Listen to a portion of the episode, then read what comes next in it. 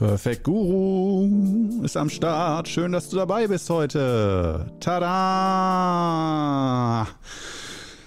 Oh, beim letzten Mal habe ich das Tee trinken vergessen. Das ist doch der, es ist ja nicht kein Gag, kein Running Gag, aber ich weiß nicht, das, das wie immer wiederkehrende Ritual. Ähm, das machen wir jetzt direkt am Anfang heute. Also, das heißt für mich natürlich einen wunderbar lecker schmeckenden Grüntee, frisch zubereitet und für dich Du gehst nicht ganz leer aus, sondern kannst einen Atemzug in Achtsamkeit nehmen. Oder wenn du was zu trinken hast, trink halt auch einen Schluck mit mir mit. Und Prosit.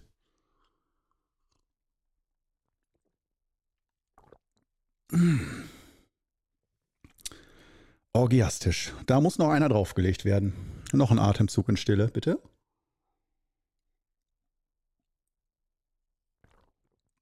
Mmh. Mmh. Oh, hervorragend, hervorragend. Jetzt kann der Podcast losgehen. Ah, ich fühle mich erfrischt und beglückt. Grüntee, mehr brauche ich eigentlich gar nicht. Das ist wirklich, so kann man mich glücklich machen. Leckerer Grüntee, chinesischer, leckerer Grüntee. et voilà. Ähm, worum es denn heute eigentlich? Ja, womit beschäftigen wir uns heute? Äh, wir gehen heute mal wieder in den Kopf äh, von Korno rein, von mir. Und ähm, zwar, also nicht äh, als ich als Privatier, äh, der gerne vielleicht in Urlaub fährt oder äh, gewisse Fernsehserien schaut oder äh, gerne eine Leibspeise hat oder sowas. So privat sind wir heute an dieser Stelle nicht, sondern äh, in meiner Rolle als Qigong-Lehrer ähm, was das alles so ein bisschen Einblick bekommen. Was macht das eigentlich mit einem, wenn man über 20 Jahre Qigong unterrichtet in Form von Kursen, wöchentlichen Kursen, was ich ja seit ein paar Jahren nicht mehr mache, und in Form von Seminaren und YouTube und so weiter. Wenn dich das interessiert, was das mit so Menschen macht, so viele Jahre Qigong ja auch dadurch selber zu üben, aber auch anzuleiten, ähm, ja, dann sei herzlich willkommen. Ansonsten skip diesen, äh, diese Episode und geh zur nächsten weiter. Ähm, also, wo legen wir los? Natürlich bei den fünf Übungen.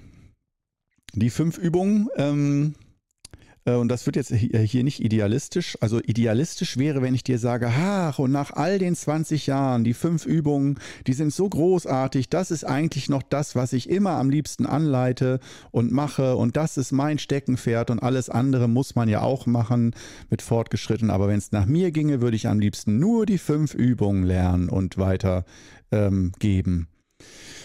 Und ähm, nee, das stimmt nicht. Ähm, es ist so, das hat sich wirklich gewandelt. Also früher, als ich so in meiner ersten Lehrphase, ich will mal so sagen, die ersten fünf Jahre bis sieben Jahre, aber ich würde sagen eher so die ersten fünf Jahre, da kannten auch noch, also von, vom Jahr 2000 ungefähr bis 2005 so um den Dreh, da kannten wirklich viele Menschen Qigong noch nicht. Und nicht nur, dass sie es nicht gemacht haben, das ist ja heute genauso noch, sondern dass sie den Begriff noch nie gehört haben, noch keinmal den Klang des Namens Qigong gehört. Und wenn man dann sowas erzählt hat oder Nee, wenn man sowas erzählt hat, dass erstmal Unverständnis oder nur immer also Xing Shang Shong, wie oft ich Xing Shang Shong mir anhören musste als Wiederholung von, das habe ich so verstanden, dass du sowas machst. Jedes Mal sehr aus meiner Sicht für mein zartes Herzchen sehr beleidigend und verletzend. Äh, ja, wie wenn du sagst, dein, also als ob das dein Baby ist und dein Baby äh, heißt äh, François und du jemand fragt, oh, wie heißt denn das Kind? Und du sagst, ja, das heißt François. Und eine Minute später sagt, ja, dieses Kind Fritze, Fritz, Fitze, Fatze, wie der auch immer heißt, so egal. Dann denkst du ja auch so, Alter, das ist mein Baby. Ja, das ist nicht Fritze, Fratze, egal, das ist François. und so habe ich mich auch oft gefühlt. Aber man, natürlich, man muss immer freundlich bleiben, den Ärger runterschlucken und so, dass man gerade wieder so äh, auf eine ganz unbewusste Art, auf eine ganz freundliche Art herabgesetzt wurde innerlich so, dass man irgendwas Schräges, Komisches macht, was keinen echten Wert hat, sondern nur irgendwas Abgehobenes ist, was lächerlich ist, ne? was nicht der Allgemeinheit und der Vernunft entspricht, sondern nur irgendwelche Flausen im Kopf das war so, die ersten Jahre waren geprägt von Qigong, das sind Flausen im Kopf. Das ist eine, ein, Ab, ein Umweg. Auf Abwägen ist man sozusagen. Und wenn man das sein lässt, ist man wieder endlich vernünftiger Mensch, mit dem man anständig sich unterhalten kann. Das war sehr oft das Gefühl am Anfang. Natürlich hat das was mit mir gemacht. Und natürlich kann man sich als Idealist dann immer schön reden, ja, ich stehe über den Dingen, ich stehe da einfach drüber, muss da einfach drüber stehen. Aber ja, ein Teil von einem, wenn man sich sehr genau beobachtet, der kann da drüber stehen und kann sich das einreden und sagen, komm, hör da nicht hin, wenn der wieder Xing Shang Chong sagt oder in seinem Blick vom Gegenüber, dem du das erzählst, schon wieder die, der, der abschätzige Blick, so, ne, oh, okay, der macht sowas komisches, dann nehme ich den als Mensch schon mal gar nicht ernst. Ähm, wenn man das sehr oft erlebt, dieses nicht ernst genommen werden, aber dass es nicht direkt kommuniziert wird, sondern du kriegst es durch indirekte Kommunikation mit, nicht ernst genommen zu werden. Ähm, da kann mir keiner erzählen, auch nicht der allergrößte Großmeister, dass das immer nur egal ist und so, man ist ein Mensch, in uns schlägt ein menschliches Herz. Und der größte Großmeister ist ein großer Großmeister, weil er nicht das letzte Gefühl in sich abgetötet hat, sondern sich ein menschliches Herz bewahrt hat, was auch noch in der Lage ist zu fühlen. Das ist meine These von einem echten Qigong-Großmeister, dass man sich diese Last des, ich bin nicht von den all, vom allen Weltlichen getrennt und äh, stehe über allen Dingen, sondern ich gehe vom Berg runter und setze mich wieder wirklich mit meinen Gefühlen auseinander, mit menschlichen Gefühlen. Und ich weiß, es gibt Orte, an denen muss ich das nicht im Geist. Aber in den ersten fünf Jahren war das doch sehr davon geprägt und das hieß dann im übertragenen Sinne, das ging bis in die Kurse hinein. In den Kursen, in den Anfängerkursen, wo sich die Leute zum großen Teil freiwillig angemeldet haben, war erstmal das eine Phänomen, es melden sich häufig 20, 30 Interessenten an und es kommen echt ein oder zwei Personen. Alle mit Namen angemeldet. Und es kommen nur ein, zwei Personen. Das ist mir so oft passiert und man denkt, wow, gleich, oh, 20, 30 Leute, Teilnehmerlisten voll. Oh, ja, ja, ja. Und dann sind ein, zwei Leute da. Keiner weiß, wo die anderen sind, sind einfach nicht gekommen. Das war so auch ein klassisches Phänomen bei äh, BGM, also betriebliche Gesundheitsmaßnahme, dass da oft so nach Schnupperkursen ähm, oder Schnuppertagen, Schnupperstunden sich erstmal alle angemeldet haben und keiner ist dann gekommen. Das äh, sind auch so Erfahrungen, die man gemacht hat. Und bis hin dann in die Kurse rein, wenn du dann mal einen Kurs mit, meistens waren es am Anfang so fünf bis acht Personen, die dann so, wenn du so einen neuen Kurs hast, äh, und zwischenzeitlich lässt man auch mal einen stattfinden als Anfänger mit zwei oder drei Personen. Ja, ganz, ganz schweres Tennis, wo man sagt, ja, besser als wenn nichts stattfindet, aber manchmal ist besser, wenn nichts stattfindet, ist meine heutige Sicht der Dinge, weil das doch sehr frustrierend sein kann, wenn alle Beteiligten in dem Raum, wenn es nur zwei, drei sind, gerade wenn der Raum groß ist und der Raum ist zu groß für die Gruppe, weil zum Beispiel Sportverein, ach, in dem Raum können 30 Leute Qigong machen oder sogar eine Turnhalle, ja, die haben wir, können wir dir geben. Und dann kommen da zwei Leute und du übst mit zwei Leuten in der Turnhalle Qigong, habe ich auch schon gemacht. Äh, dann kommt beim nächsten Mal nur noch einer von denen, höchstens. Oder hat immer einer keine Zeit oder niemand kommt mehr, weil man sich da so verloren vorkommt und auch das Gefühl hat, das interessiert, das kann nichts Wichtiges sein. Hier ist keiner, das interessiert niemanden. Das kann nicht gut sein. Und Fülle, so ticken wir Menschen, Fülle, dass ein Ort rammelvoll ist, zu wenig Platz. Selbst wenn man dann nicht so gut üben kann, haben die Leute dann schon eher das Gefühl, wow, hier geht's ja ab. Hier sind viele Leute. Hier, das muss ja was Großartiges sein. Das sind die Vorzeichen schon geändert. Allein durch die Masse der Leute und die Körperhaltung. Die war in den ersten Jahren ist heute zum Teil auch noch so, äh, wenn ich äh, Physiotherapeuten ausbilde, weiterbilde und die sind Anfänger, das ist heute auch das Hauptthema, dieses Anfängerding, ähm, dass die dann mit verschlossener Körperhaltung da sitzen. Die haben sich freiwillig angemeldet, sind da und sitzen mit verschränkten Armen und Beinen komplett verschlossen da und auch in den Gesichtern siehst du eher ein genervt sein und ja, der, der, der Kurs, das Seminar hat noch nicht mal angefangen. Ja, wenn die mich nicht kennen und denken nach einer halben Stunde, was ist das für ein Idiot? Ja, dann können sie gerne diese Körperhaltung einnehmen. Aber ohne mich zu kennen, also Vorurteile zu haben, selbst wenn sie noch nicht wissen, dass ich der Lehrer bin, das ist es ja meistens, wenn die nur den Namen sehen und ich betrete den Raum, dann denkt erstmal niemand, zumindest jetzt noch nicht, weil ich noch relativ jung aussehe, ähm, oder häufig einer der jüngsten dann im Raum bin, da wird kaum jemand bei dem Namen Cornelius Hennings daran denken, dass das, da erwarten die meisten doch einen weißhaarigen, bärtigen Mann, sagen die mir auch ganz direkt dann nach dem Kurs. Äh, ich hätte ja gedacht, du bist so mit langen, wallendem weißen Haar und einem Bart und so. Nee, äh, eben nicht, ganz andersrum. Und äh, da geht schon mal auch, oder ging gerade früher, da war ich ja noch Mitte 20 oder so, als ich angefangen habe. Ähm, Anfang Mitte 20, da, ja klar kann man sagen, dass da wenig Vertrauen ist, weil der Typ so jung ist. Kann ich ja verstehen. Aber trotzdem, es geht ja nicht darum, dass ich äh, da nur von Weisheit predige oder über Gott oder so rede oder über die höchsten Wahrheiten des Elternseins, bin aber selber noch nicht Vater oder sowas. Das finde ich ist völliger Quatsch. Aber Übungsanleitungen sprachlich exakt und klar anzuleiten, darauf kann man sich, denke ich, auch beim jungen Menschen einlassen. Und äh, haben ja auch viele gemacht, nur äh, geprägt war diese erste äh, Lehrphase, um es mal abzuschließen, doch eher von so Xing Shang Chong, äh, wenn man auf einer Party gefragt wurde, und was machst du so? Ähm, und ähm, dann natürlich auch diese verschlossenen Körperhaltungen auch immer wieder. Und die ersten Jahre hat mir das Spaß gemacht. Also auf den Partys nicht, hat mir es noch nie Spaß gemacht oder Leute treffen und denen sagen müssen, ich mache Qigong. Das fand ich immer grauenhaft. Da, ich habe immer versucht, um diese Thematik rumzukommen und halt einfach als Mensch wahrgenommen zu werden und nicht über meine Berufung. Ähm, und vor allem, weil ich auch nicht immer Lust hatte, jeden Abend das immer wieder äh, zu erklären. So, was ist Qigong? Das ist halt meine Arbeit. Ich will es aber nicht in meiner Freizeit die ganze Zeit erklären. Die Geduld hatte ich nicht.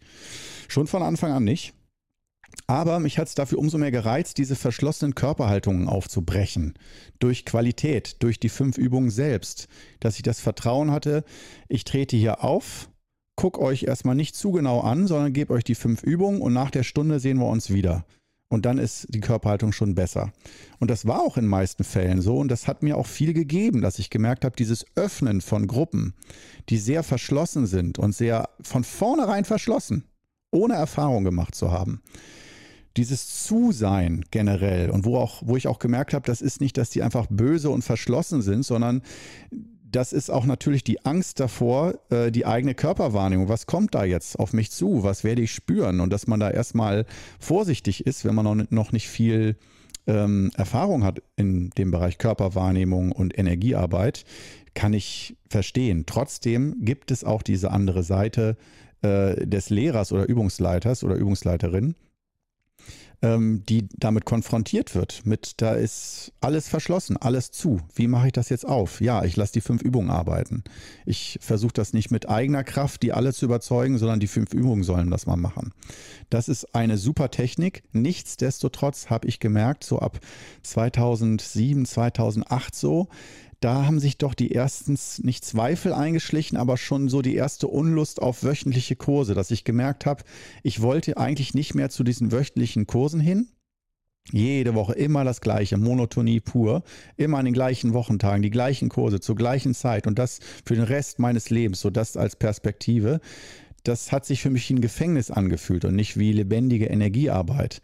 Aber ich wusste, das ist mein Fundament. Ich kann nicht diese Kurse absagen. Darauf, damit zahle ich Miete und Krankenversicherung und vielleicht mit den Seminaren, die ich da noch gebe oder dem anderen Geschichten, äh, dann noch Essen oder so. Aber die Kurse, das war wirklich ja mein Lebensfundament und ich wusste, das muss ich machen. Und dieses Muss, das hat dem Qigong nicht gut getan. Das ist auch generell, zu viel Muss ist für Qigong nicht gut.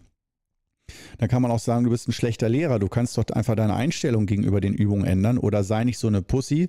Andere müssen ganz andere Jobs machen. Vergleich dich doch mal mit anderen, dann geht es dir doch gleich viel besser. Klar, kann man alles machen. Da gibt es ganz viele Tipps und Ratschläge, was ich hätte tun sollen und sonst wie. Aber man muss auch andererseits sagen, kenne dich selbst. Ich bin ich. Du kennst dich. Du weißt, was für dich die Lösung wäre. Oder weißt es vielleicht auch nicht. Aber ähm, ich habe mir da auch sehr viel Gedanken drüber gemacht. Ich habe jetzt nicht nur im Nachhinein mal betrachtet, ah, damals lief es dann wohl doch nicht so gut. Ich habe das schon auch im Live-Ticker wahrgenommen. Das hatte da aber keine Lösung für, was ich da machen kann gegen. Ich dachte nur, okay, jetzt bist du Qigong-Lehrer und eigentlich liebst du Qigong und du liebst auch das Qigong unterrichten. Aber zwei Haken gab es da ich habe irgendwann eine Allergie entwickelt gegen diese verschlossenen Körperhaltungen, dass ich so das Gefühl hatte, ich habe jetzt hunderte von Gruppen und Schnupperkursen, Schnuppergruppen und ganze Gruppen und Seminargruppen und Fortbildung und Ausbildung und betriebliche Gesundheitstage geöffnet, mehr oder weniger. und auch nicht immer mit Erfolg. Ja, also einige fanden es natürlich immer gut, andere nicht, wie das halt so ist. Aber ähm, da hat sich eine Müdigkeit eingestellt oder auch eine Allergie, wenn ich schon wieder in den Raum kam und die Körperhaltung schon wieder so verschlossen war. Da dachte ich, oh, wie viele Jahre muss ich denn das noch hier mitmachen? Weil ich, das war der Vor- und Nachteil, halt auch Fortgeschrittene hatte. Auch wöchentlich und auch Seminare mit nur Fortgeschrittenen. Und das ist das Problem, wenn du erstmal merkst, wie gut der Kuchen vom Nachbarstand schmeckt, dann willst du gar nicht mehr den Kuchen, den du normalerweise isst. Und genauso auch von Anfängern und Fortgeschrittenen. Wenn du da erstmal von probiert hast, von fortgeschrittenen Kursen, wo die Leute die Übung schon kennen, wo du mit denen, wo man ja eigentlich sagt, wieso ist doch langweilig, da kannst du ja die fünf Übungen gar nicht mehr anleiten. Nee, du kannst aber einen Übungscocktail für jede Übungsstunde entwickeln, in Verbindung mit der Gruppe, dass du die Gruppe sehr genau wahrnimmst, da einen gemeinsamen Schnittpunkt findest energetisch, zum Beispiel unterer Rücken oder eine Übung, Naturübung oder so und da sehr äh, chirurgisch, präzise und äh, sehr schön in die Tiefe gehen kannst. Und die Offenheit ist da. Du kannst sozusagen sofort, nee, äh, du kannst sofort anfangen, in Medias Res zu arbeiten. Dazu mal ein Bild. Stell dir mal vor, du willst ähm, ähm, Stromnetz verbessern, was unter der Erde liegt. Da ist irgendwie ein Schaden und du willst das Stromnetz verbessern. Und ähm, du weißt, du musst dafür die Straße aufreißen. Absperren erstmal die Straße, dann die Straße aufreißen und dann kommst du an die Kabel ran. Und Ziel ist von dem Absperren der Straße und Aufreißen des Asphalts ist, dass du ins Innere kommst, um da was zu reparieren, um Wirkung zu erzielen in der Tiefe. Und auch schon das Absperren hat eine Wirkung und auch schon äh, das Aufreißen des Asphalts hat eine Wirkung. Aber es geht noch tiefer, noch viel tiefer. Und stell dir jetzt mal vor, dass du immer nur die, Spra die Straße absperrst, aber du bist da, um Stromnetz zu reparieren. Aber du stellst immer nur Hütchen auf, um Straßen abzusperren. Oder wenn es mal hart auf hart kommt, darfst du vielleicht mal Asphalt aufreißen. Aber du weißt, du bist eigentlich dafür ausgebildet und eigentlich dein Hauptinteresse, dein eigenes Hauptinteresse ist, mit dem Stromnetz zu arbeiten. Und so habe ich mich und auch heute kommt das noch manchmal vor, so habe ich mich oft gefühlt, ähm, dass ich dachte, ich bereite immer nur vor, bereite immer nur vor, aber bei den Fortgeschrittenen, da beginnt dann eigentlich die wirklich interessante, tolle Arbeit, wo man auch wirklich merkt, wie konstant die Übungen wirken, wie sehr die in die Tiefe gehen, wie man dann auch Leute über Jahre begleitet. Und ähm, das war dann halt so, dass ich irgendwann 2000 11 oder 12, 2011, da habe ich dann für mich im Urlaub in Ägypten, war ich mal alleine für eine Woche, da hatte ich so die Erleuchtung, ich muss aufhören mit den Kursen. Sofort. Zum Ende des Jahres. Und ich war da Ende Oktober gewesen, habe gesagt, ich mache noch die zwei Monate und das muss jetzt, egal ob ich danach in Abgrund stürze, ich kann das nicht mehr. Äh, ich möchte nur noch Fortgeschrittene.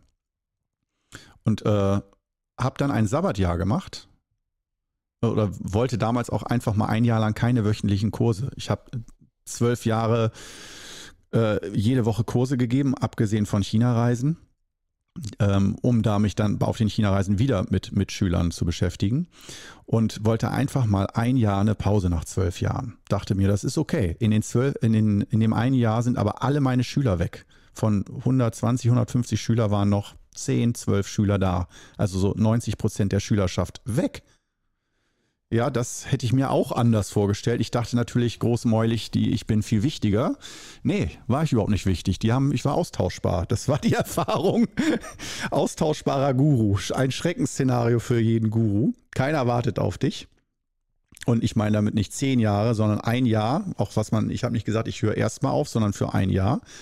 Und ihr könnt auch gerne in den Gruppen weiter üben, zu den gleichen Uhrzeiten. Ich bin in einem Jahr wieder da. Nee, wollten sie alle nicht. Ein Kurs hat es noch ein halbes Jahr lang probiert oder so, aber äh, ist dann auch kläglich zusammengebrochen.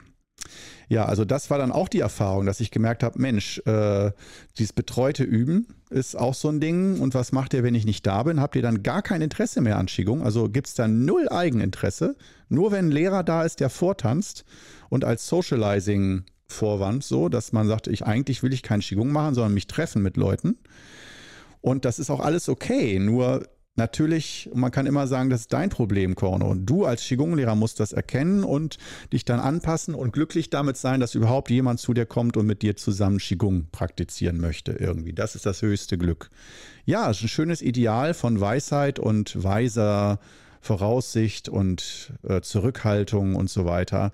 Aber das ist dann eine bewusste Entscheidung zu sagen, nein, ich will, dass in mir auch noch ein kleiner Mensch ist, der fühlt, der verletzlich ist, der dem nicht alles egal ist.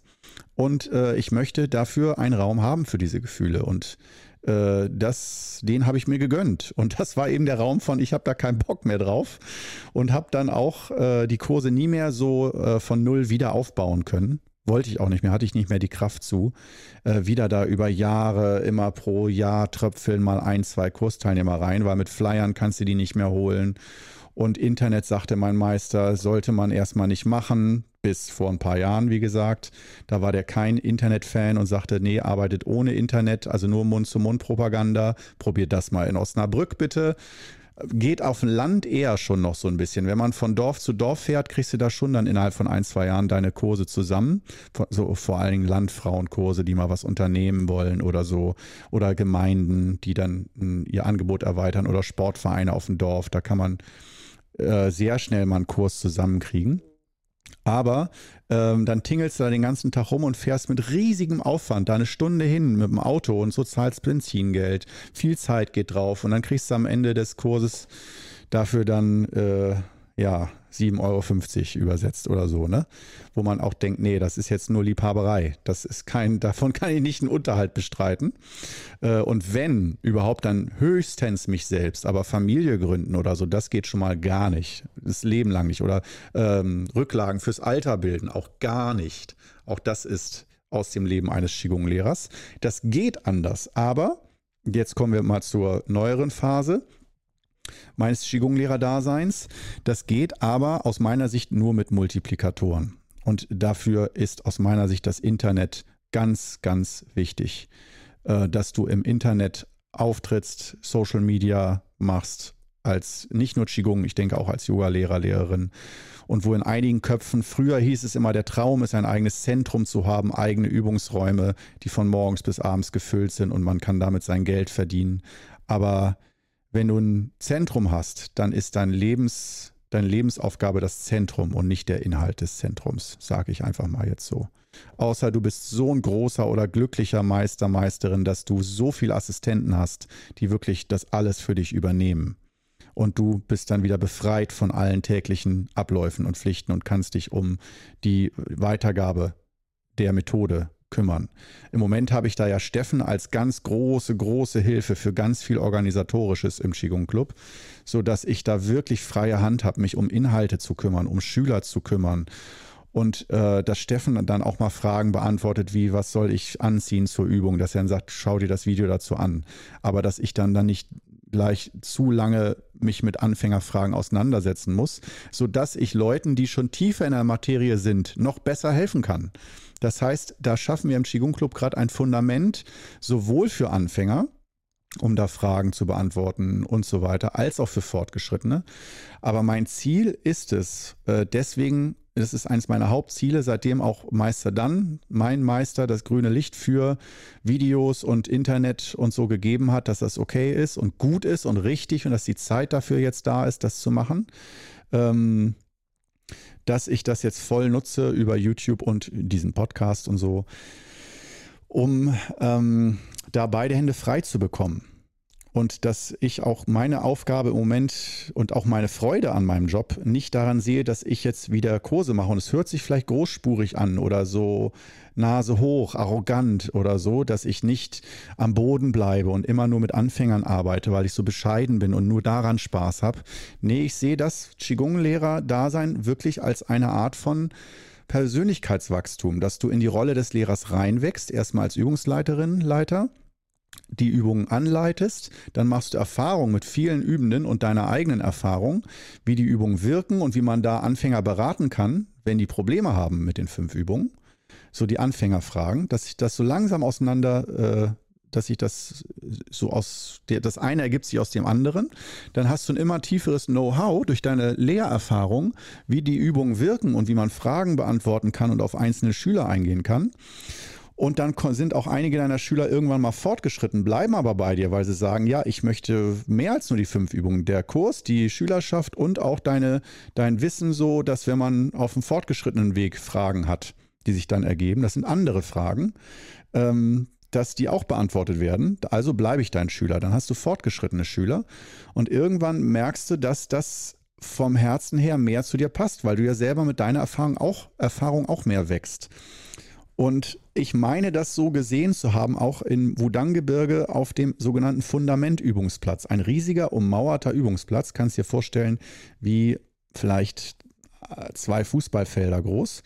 Ummauert mit einem Eingang an einer längs, nee, an einer Querseite, an einer kurzen Seite der Eingang. Und dann geht es sozusagen gerade ganz durch bis nach hinten. Kannst dir vorstellen, wie zwei Fußballplätze.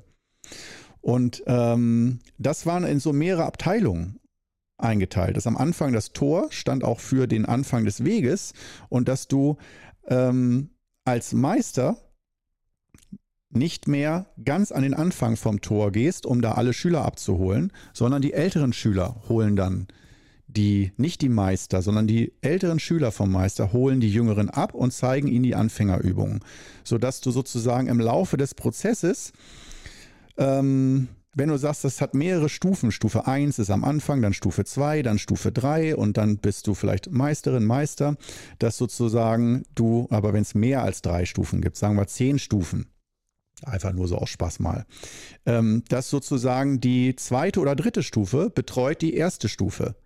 Die vierte Stufe betreut die zweite Stufe sodass immer ältere Schüler, die schon, die noch näher an den Erfahrungswerten dran sind, wo das alles noch lebendiger ist, aber die die Erfahrung schon gemacht haben, die helfen den jüngeren Schülern.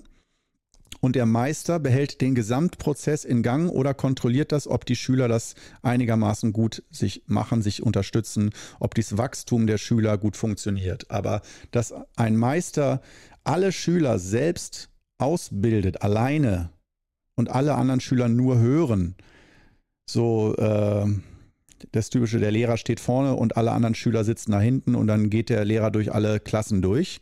Ähm, so nehme ich das nicht wahr. Vielleicht gibt es das auch oder ich täusche mich total, aber äh, mein Meister hat mir diesen Fundamentübungsplatz so erklärt und das war für mich die Erklärung, so läuft es im Wudang-Gebirge was ich sehr schön finde, dieses interaktive Lernen und dass du sehr schnell nicht nur Schüler bist, sondern schon älterer Schüler, also auch schon in die Lehrerrolle, sehr schnell reingehst und anderen hilfst. Das wäre dann im Vergleich so beim äh, Seminar, wo Anfänger und Fortgeschrittene sind, dass wenn dann Pause ist, dass die Anfänger zu den Fortgeschrittenen hingehen können, um Fragen zu stellen und die von denen beantwortet bekommen. Ähm, und das macht ja zum Beispiel auch Steffen zum Teil, dass der dann mal eine Übung anleitet von den fünf Übungen oder auch in den Pausen Fragen selber beantwortet, wenn ich mich da mal zurückziehe. Ähm, und das ist nämlich auch die Geschichte, dass, äh, oh, heute komme ich aber nicht weit. Ich muss langsam schon zum Schluss kommen. Also, dann sagen wir mal so, jetzt um zum Schluss zu kommen, das ist jetzt die aktuelle Variante, dass äh, du kannst davon halten, was du willst oder mich dafür auch verurteilen oder sagen, ah, sieht man, da ist er nicht gut äh, dann bin ich vielleicht nicht gut, aber zumindest authentisch, dass ich gemerkt habe, dass ich nicht ein Leben lang immer auf die gleiche Art mit Anfängern arbeiten kann, von meinem Herzen, emotional, sondern dass da eine Müdigkeit entsteht, so wie man auch irgendwann nicht mehr mit einer Schaufel im Sandkasten spielen möchte, sondern mit anderen Sachen. Ja, also man wächst und auch im Qigong sehe ich das. Und ähm, ja, dass jetzt im Moment halt die Vorbereitung ist mit YouTube, dass alle Anfänger gut versorgt sind und dass es für mich langsam mehr und mehr in Richtung Lehrerausbildung und Massageausbildung geht.